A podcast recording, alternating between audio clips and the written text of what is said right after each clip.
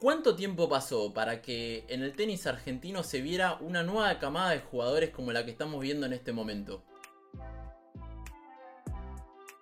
Muchos años de transición, por un lado Schwarman como referente en el top 10 mundial, por otro lado muchos chicos que empiezan a tener protagonismo en torneos importantes, en torneos Challenger, en torneos ATP.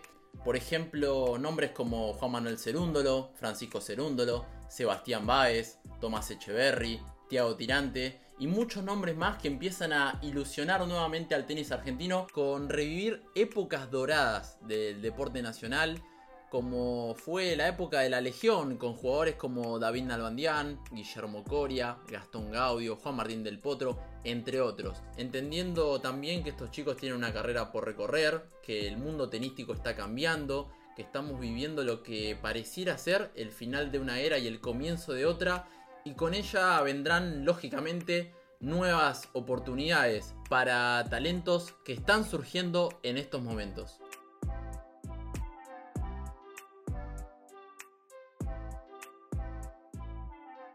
Bienvenidos al primer podcast de Deneo. Mi nombre es Matías Medina y junto a Guido Esperanza en esta oportunidad vamos a estar hablando sobre el crecimiento del tenis argentino a nivel mundial.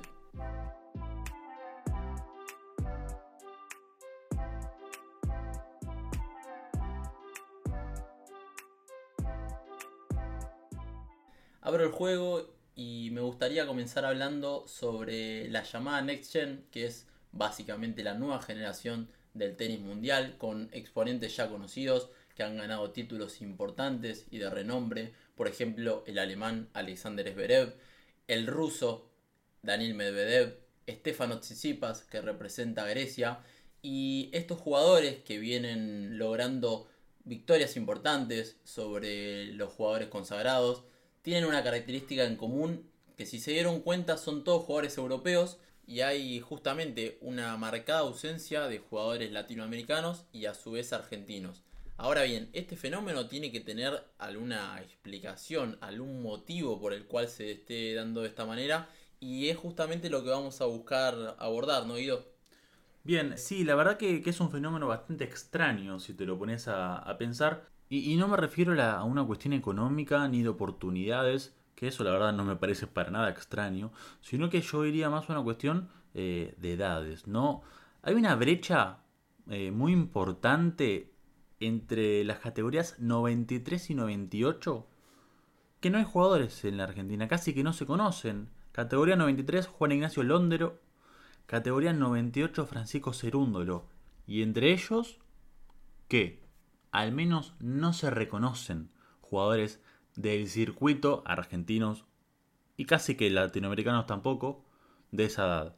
Y justamente los participantes del Next Gen pertenecen todas esas categorías y ese es el dato llamativo. Y ni hablar si vamos al top 100 del año 2020, el país con más representantes, Francia con 11, España segundo con 10, Estados Unidos tercero con 9, Italia cuarta con 8 y en el quinto lugar compartiendo Argentina y Serbia con 5 cada uno. De esos 6 países, vamos a hacer la cuenta de quienes tienen jugadores de esas categorías que acabamos de nombrar, entre 93 y 98.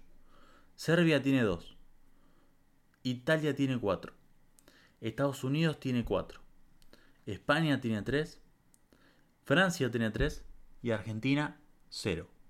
Ese es un gran dato a tener en cuenta y también hay que entender el problema desde lo económico, desde el lado de sponsors, desde el lado de oportunidades o mismo de talento.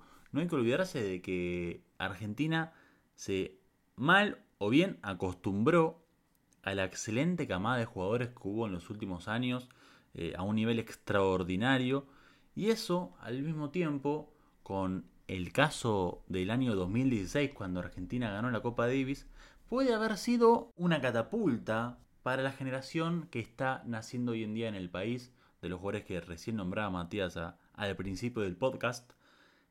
Y es algo para destacar. Año 2016, Argentina, de la mano de Juan Martín del Potro, de Federico del Bonis, de Leonardo Mayer, de Guido Pela y demás jugadores, y también la dirección, ¿sí? como capitán de Daniel Orsanic, gana la Copa Davis en un momento quizás que nadie lo esperaba y a partir de ese momento puede haber sido muy importante para los chicos de unos 15 años que estaban arrancando en ese entonces. Y hoy esos mismos jóvenes son los que nos están comenzando a representar a lo largo del mundo. Y eso puede ser una buena noticia, ya que Diego Schwartzman, actualmente el tenista argentino más importante del momento, top 10 mundial, no estaba teniendo ningún sucesor de la camada que recién nombramos, 93-98, la famosa por las nuevas generaciones europeas, y eso marca algo, ya que sí el Peque fue sucesor de algunos jugadores importantísimos en la historia del tenis argentino, como Juan Martín del Potro, aunque obviamente no está retirado y, todos esperamos que vuelva, pero sí en una cuestión generacional. Y no solo Juan Martín del Potro, sino Juan Mónaco, yendo un poquito más atrás, David Nalbandián, Guillermo Coria, Gastón Gaudio, Mariano Puerta, Juan Ignacio Chela, Guillermo Cañas y muchos jugadores más que nos dieron muchísimas alegrías. No quiero olvidarme alguno, Agustín Caleri, Mariano Zabaleta y demás que pertenecen a esa famosa camada, como recién nombramos, la Legión, que siempre tenemos que recordarla porque participó en el momento más importante del tenis mundial. Fueron contemporáneos de los tres jugadores más relevantes en la historia del tenis como Roger Federer, Rafael Nadal y Novak Djokovic. Y no solamente fueron contemporáneos, sino que también compitieron y de muy buena manera han ganado muchos torneos, han ganado muchos mano a mano, en los mejores momentos de esos tenistas que nombramos recién, del top 3 mundial de la historia. Estamos hablando de deportistas argentinos que dejaron la bandera en lo más alto y como decíamos hace un rato, quizás nos mal o bien acostumbraron a estar entre lo mejor, a estar entre los mejores y hasta muchas veces nos preguntamos qué hubiera pasado si Juan Martín del Potro no hubiera tenido tantas lesiones que lo perjudicaron en su carrera. Estamos hablando de un tenista que, de los pocos que le pudo hacer tan buenos partidos a estos tres eh, nombrados recientemente y que les ha ganado Grand Slam, les ha ganado finales de Masters 1000. Estamos hablando de uno de los mejores jugadores de la historia del tenis argentino. Lo mismo que hubiera pasado con David Nalbandián, si hubiera seguido su carrera en lo más alto con un talento extraordinario. ¿Qué hubiera pasado con Guillermo Coria? Y así muchísimos jugadores más que hasta hoy en día podrían seguir vigentes.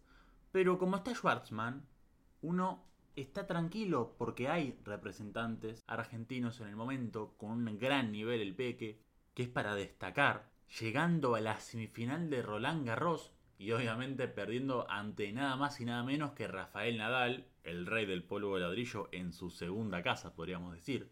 Y la verdad hay que quedarse con el gran mérito de Diego en estas instancias, aparte pensando, ¿no? Que el momento de recambio que está sucediendo hoy en el tenis mundial, como decíamos, el Next Gen, la salida de a poco del Big Three, obviamente la vuelta de Roger Federer esperanza a muchos fanáticos, pero tampoco hay que ser ilusos. La carrera está terminando y es un gran momento para que Schwartzman se meta ahí eh, entre los mejores, pueda competir por torneos Grand Slam.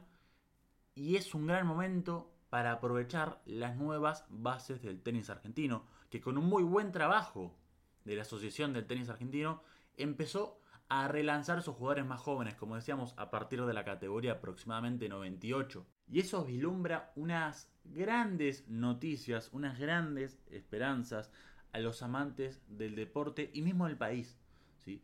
Ya que gracias a distintas oportunidades que están ocurriendo en Latinoamérica, como pueden ser los torneos ATP, como los dos de Argentina, como el de Santiago de Chile, como el de Brasil, que da la oportunidad a tenistas latinoamericanos y en este caso, obviamente, lo que nos importa más, los argentinos, a que sumen puntos en el ranking ATP, a que tengan roce internacional con algunos muy buenos e interesantes jugadores que vienen a jugar desde Europa, desde Estados Unidos. Algo que es para aprovechar, ya que es una muy buena oportunidad para subir de nivel y prepararse y estar listos a lo que significa la transición del tenis mundial. Sin dudas, que el tenis está viviendo un recambio importante es incuestionable jugadores que están cerrando una era, que en el último tiempo lo acapararon absolutamente todo. Tenemos que decir que Federer, Djokovic y Nadal ganaron 58 de los últimos 69 Grand Slams. Es un número que la verdad habla por sí solo. Estamos en presencia de la mejor era de la historia del tenis. Algo que probablemente nunca se va a repetir, pero que está llegando al final. Inevitablemente estos tres jugadores que mencionamos recién ya están en los últimos años de su carrera. Djokovic próximo a cumplir 34 años, Nadal próximo a cumplir 35 años, Federer próximo a cumplir 40 años y el tiempo pasa para todos. Los ciclos se cierran y empiezan a asomar nuevos jugadores, tanto a nivel internacional como a nivel nacional. Para tomar dimensión de lo que estamos viviendo en este momento, la última vez que el tenis mundial vivió un recambio generacional tan importante fue en el año 1999 cuando Pete Sampras estaba culminando su maravillosa carrera luego de terminar 6 años como número uno.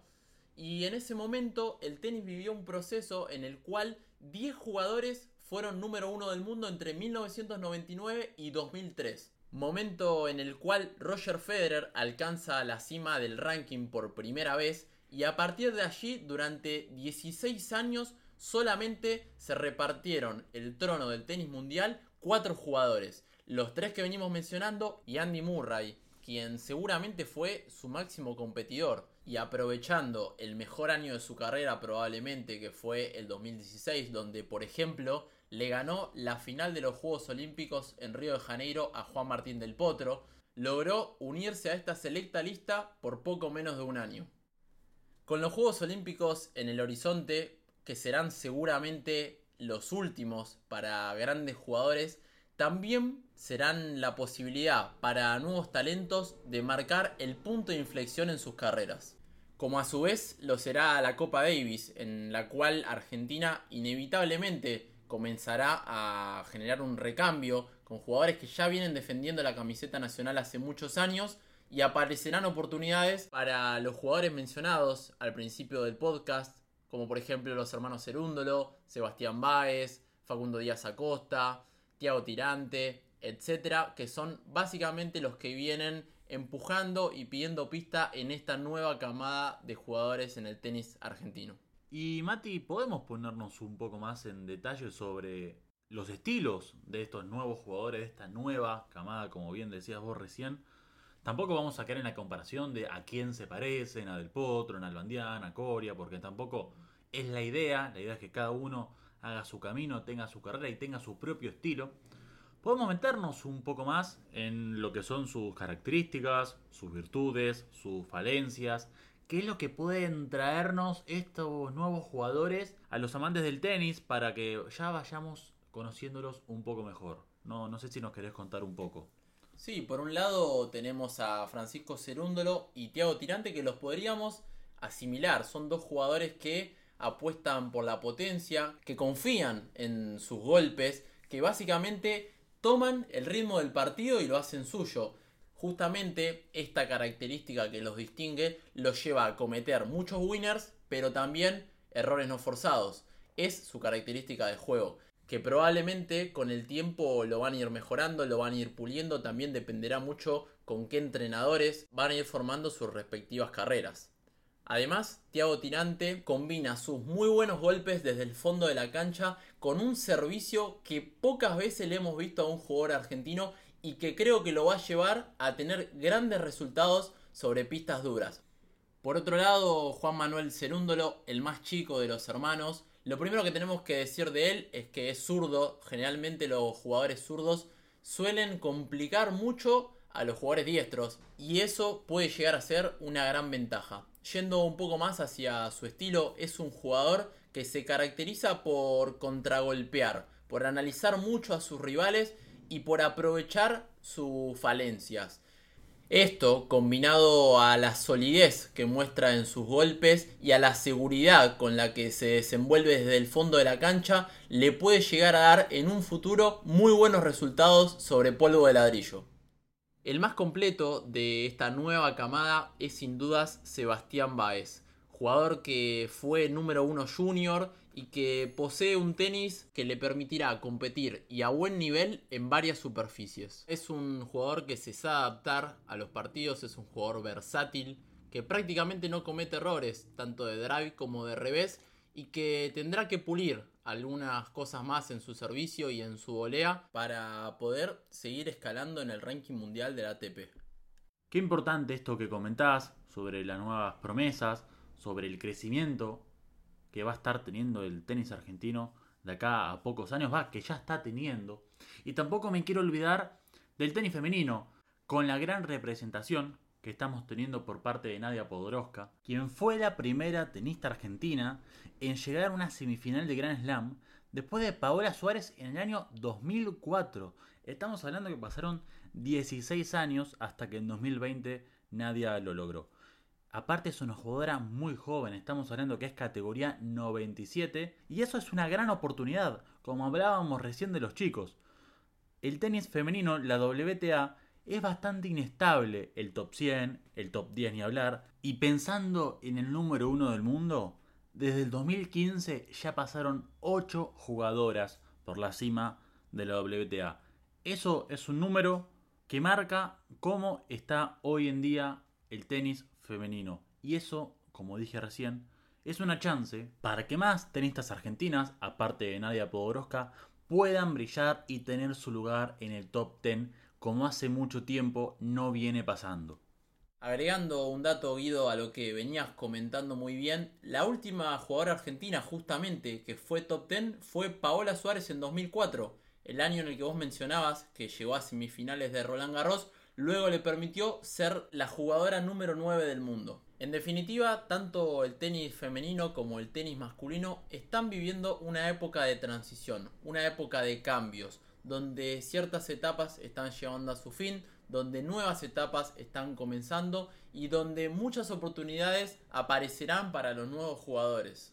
Cada uno con sus matices. El tenis masculino por un lado viviendo el final de su etapa dorada y con la incertidumbre de lo que vendrá, con un futuro prometedor, con muchos chicos que como venimos desarrollando pasan de ser una promesa a ser una realidad y que empiezan a dar que hablar. Y por otro lado, el tenis femenino en plena búsqueda de estabilidad, como también veníamos desarrollando, intentando generar jugadoras que trasciendan el tiempo, que puedan afianzarse en los puestos de vanguardia del ranking y que de esta manera les permita generar una competencia mucho más atractiva. La buena noticia y lo que nos deja un saldo positivo es que el tenis argentino aparece en la escena internacional con jugadores en el top 10, con jugadores en el top 100, en ambos rankings, tanto el masculino como el femenino, con jugadores que ya vienen haciendo ruido en torneos de formación, que ya empezaron a codearse con los jugadores más importantes del mundo, que ya generaron resultados que van a ser bisagra en su carrera, y esto sin dudas deja mucha tela para cortar en el futuro de lo que será el tenis nacional. Hasta acá llegamos. Este fue el primer podcast de Deneo. Mi nombre es Matías Medina y estuve con Guido Esperanza. Muchas gracias por escucharnos.